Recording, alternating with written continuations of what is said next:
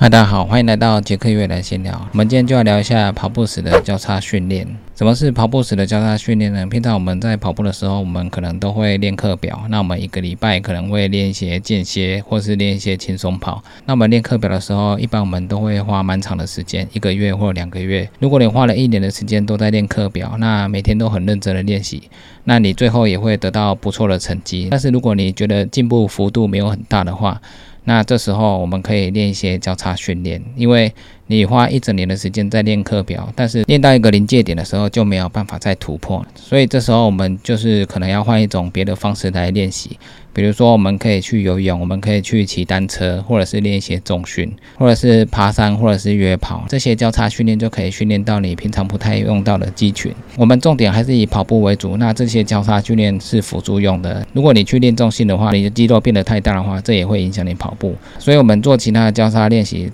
我们就是为了在跑步的时候，可以让我们跑得更轻松，更觉得不会像以前跑的时候那么累。有些人喜欢做做重训，重训的话也是不错，但是可能要听从一些教练的指导，因为重训对我们来说比较容易受伤。那尤其是你都没有做过重训的话，你太突然的去做一些硬举或者操作一些仪器，使用不当的话，很可能就会拉伤。所以这个我们必须遵从教练的指导，那来增强你比较不常练到的地方。所以现在蛮多人在跑步的时候也会。去健身房做一些重训的练习。之前我在练三铁的时候，我觉得游泳也是不错的一个练习。就是当你跑步完之后，你再去游泳，那你游泳的时候会让你全身有排乳酸的效果。游完之后，你会觉得全身非常的轻松。但是要练游泳也不是一件简单的事情。之前我在练游泳的时候学自由式，那时候自由式完全游不太动，就是要慢慢练习。那把姿势调整对了，而且游泳的时候，你全身的动作从头到脚，你都要做到协调的动作，才比较扶起来，游得比较前进。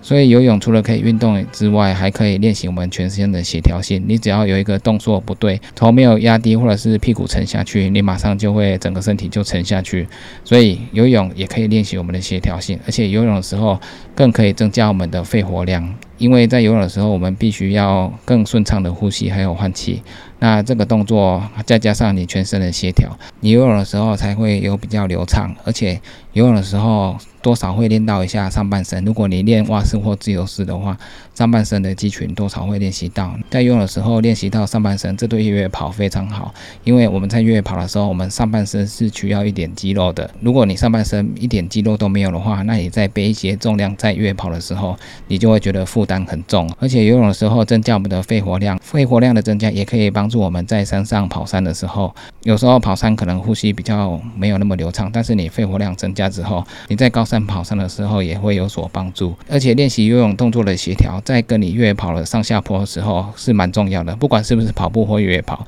跑步的动作也是很讲究全身的协调性。在越野跑的时候，全身协调性更好的话，对越野跑的帮助会更大，让你上下坡的时候协调性更好，你跑步会更顺畅。下坡的时候比较不会有顿点，协调性对越野跑真的非常重要。所以我们在游泳的时候，第一个可以全身运动到，第二个也可以。在跑步之后排乳酸，那第三个我们可以增加身体的协调性，第四个我们还可以增加身体的肺活量，那第五个我们还可以练到上半身的力量。所以做游泳的交叉练习对跑步跟越野跑都会很有帮助，这就是交叉练习的一些好处。如果你一直在练跑步的话，并不会得到这些额外的训练，所以我们在跑步训练之余，偶尔可以做做游泳的运动，这是不错的。那另外一个就是我练三铁的时候，我还会去骑单车。骑单车这个运动也是不错的，它可以练到你大腿，因为你在踩踏单车的时候，你大腿会出力，那这个大腿的肌群就会练到。那大腿的肌群对我们跑步或者越野跑也是很有帮助的。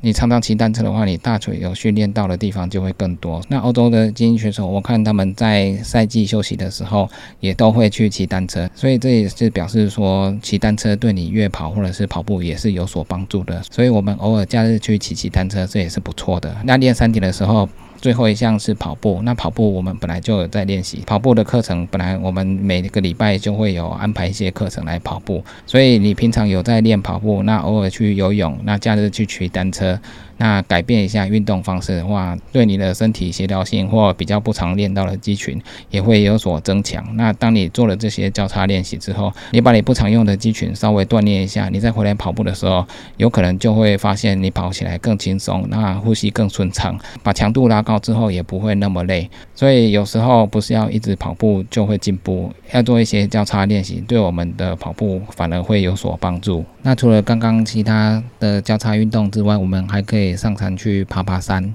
我们去爬山的话，我们都会背比较多的东西。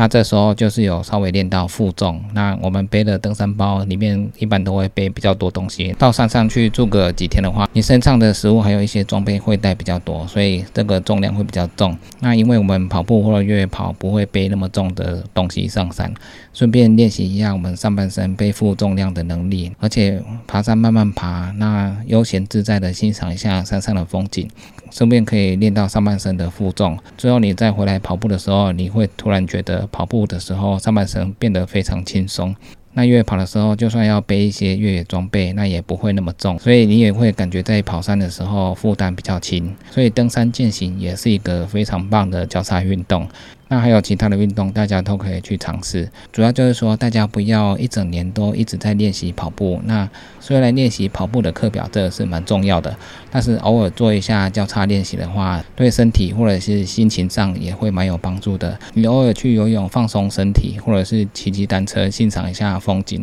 而且单车一次可以骑比较长的距离，所以它算是一个单车旅游的运动。登山的话，可以欣赏山下辽阔的风景，这也是对。心理蛮有帮助的。如果你一年都把自己逼得太紧，那练习得很扎实的话，虽然也会有进步，但是可能身体的负担会非常重。所以不要一直练习跑步，把自己绷得太紧。偶尔也要做比较休闲的运动。那其他运动可能就是比较休闲，让身心放松。那或者是做别的运动，练习比较不常用到的肌群。当你再回来跑步的时候，你这些比较不常用到的肌群，可能在你跑步的时候就可以让你觉得说，这些不起眼的肌群，因为。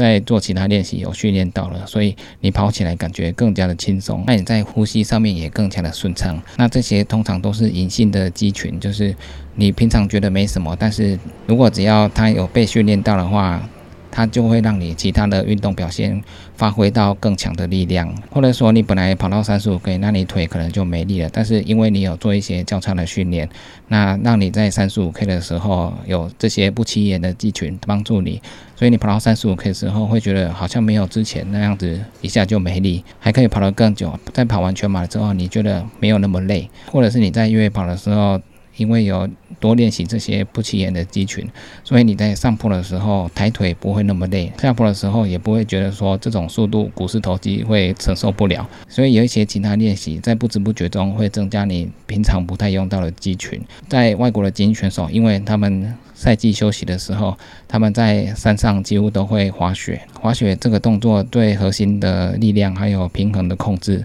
那还有全身的协调性都是蛮有帮助的。滑雪往下冲的速度因为非常快，所以他们在。滑雪完之后再回来越野跑，往下跑的速度对他们来讲是很慢的，所以他们并不会觉得说这样往下跑的速度是很快的，只是说我们在旁边看会觉得说哇，这种速度可以这样冲，实在是非常的厉害。但是可能因为他们做的这些交叉练习，让他们觉得越野跑下坡可以用这种速度来跑，而且因为全身的协调性也成长了，在跑下坡的时候，每一步的动作会更加流畅，所以速度自然就会更快。所以我们不管是跑步、越野跑，我们在长时间做同一种运动了之后，我们偶尔又要做一些比较不一样的运动，这对身体的肌群还有心灵的成长是很有帮助的。因为如果你长期的训练跑步，始终没办法突破自己一些成绩的话，那不如找个时间来玩一下其他的运动，让自己转换一下心情，然后顺便练到不同的肌群。搞不好就是因为这种交叉训练，让你可以有所突破。那你在跑步的时候跑起来感觉更轻松。那大部分大家在一年的跑步训练当中，